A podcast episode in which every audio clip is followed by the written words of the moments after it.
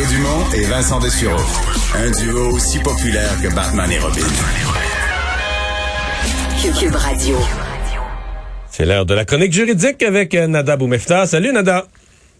Bonjour messieurs. Alors, euh, dénonciation autochtone, euh, quelqu'un fait l'analyse, trois policiers, trois situations, trois verdicts différents. Oui, je pense que c'est important de revenir là-dessus, surtout des dossiers qui ont mené à des accusations contre des agents de la paix, donc des policiers qui étaient ou non dans les circonstances euh, euh, en travail, donc en tant qu'agent de la paix. La première histoire, et je tiens à le mentionner quand même, euh, est importante. est une histoire où une femme, Mme Titi Koudlouk, avait contacté la police pour de l'aide, pour qu'ils viennent l'aider à faire sortir sa propre sœur qui était malheureusement en état d'intoxication et à l'arrivée du policier, c'est elle qui s'est faite euh, finalement euh, frapper des voies de fait, de l'agression, une arrestation finalement euh, musclée qui s'en est écoulée et le policier est reconnu coupable aujourd'hui et a fait face à 18 mois de probation avec des travaux de communautaires à faire. Donc quand même des résultats au niveau de la cour criminelle dans ce dossier-là. Voyons s'il va y avoir quelque chose au niveau du dossier déontologique policier. Est-ce que ce policier-là, suite à cet antécédent judiciaire-là, va pouvoir recouvrir son poste d'agent de la paix ou non? Euh, rappelons qu'il avait demandé une absolution, c'est-à-dire ne pas avoir d'antécédent judiciaire, prônant le fait qu'il était policier, qu'il avait besoin d'avoir une carte blanche finalement d'antécédent pour pouvoir euh, être officier de justice. Alors là, on verra qu'est-ce qui en sera, quels seront les tenants aboutissants au niveau déontologique d'autres affaires aussi où je voulais amener, euh, attirer l'attention du public parce qu'on parle, oui, d'agents de la paix qui sont accusés, mais ça reste des justiciables qui ont les mêmes droits que tous et toutes et euh, qui seront jugés par les systèmes juridiques de la même façon. Alors, on a une autre histoire avec un, agent de la paix qui aurait été impliqué dans une histoire d'agression sexuelle et qui se retrouve acquitté finalement de cette affaire-là contre une femme autochtone. On comprend que c'était des versions contradictoires. Sa version à lui a été crue euh, par la juge et a été donc acquitté.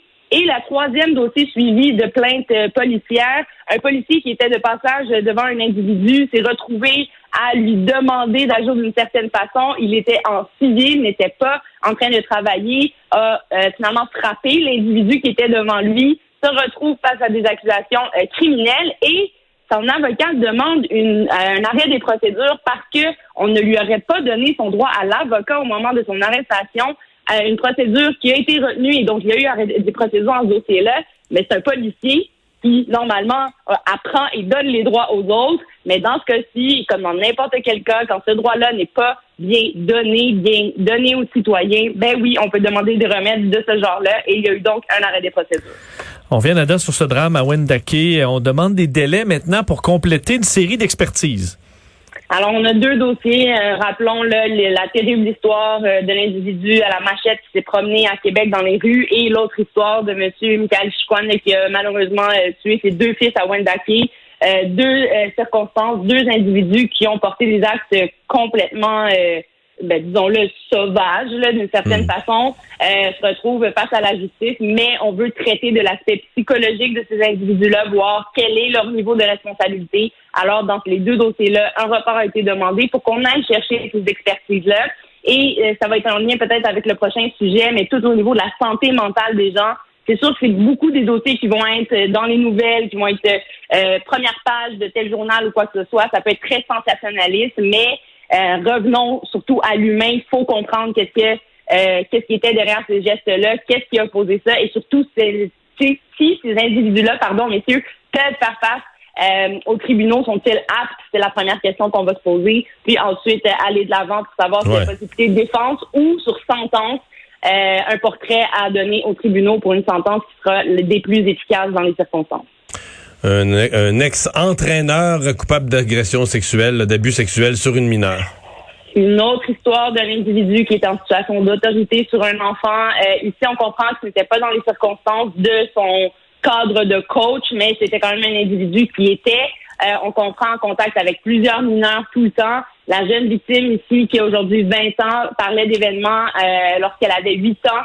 Il était en situation donc où il la listait, où il se retrouvait dans des endroits où il pouvait euh, finalement prendre le dessus sur elle. Il aurait initié à plusieurs gestes quand même assez euh, finalement des gestes clairement associés à des gestes adultes, si je peux me permettre, sexuels, Alors, cette jeune fille-là a été capable de témoigner devant les tribunaux et malgré le fait qu'elle ait eu des trous de mémoire quant à certains actes qui ont été portés contre elle, le tribunal, euh, Madame la juge Beauchemin a quand même conclu que la version de la victime était euh, vraie, euh, crédible et euh, a jugé par contre que celle de l'accusé qui lui venait se défendre avec une version contradictoire n'était pas crédible puisqu'au fil des questions, il ajustait ses réponses et semblait même embellir certaines des situations en niant en bloc que la victime venait de dire devant les tribunaux. Pour mentionner que c'est vraiment tout un travail. Rappelons évidemment les critères que les tribunaux doivent appliquer lorsqu'il s'agit de versions contradictoires. C'est pas juste au fil du procès qu'un juge va décider en fonction de qu'est-ce qu'il entend,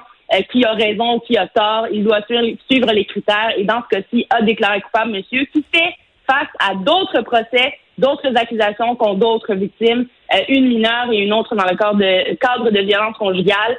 Euh, on verra également la suite des choses quant à la sentence qu'il aura. Merci beaucoup, Nada. À demain. Merci beaucoup. À demain, messieurs.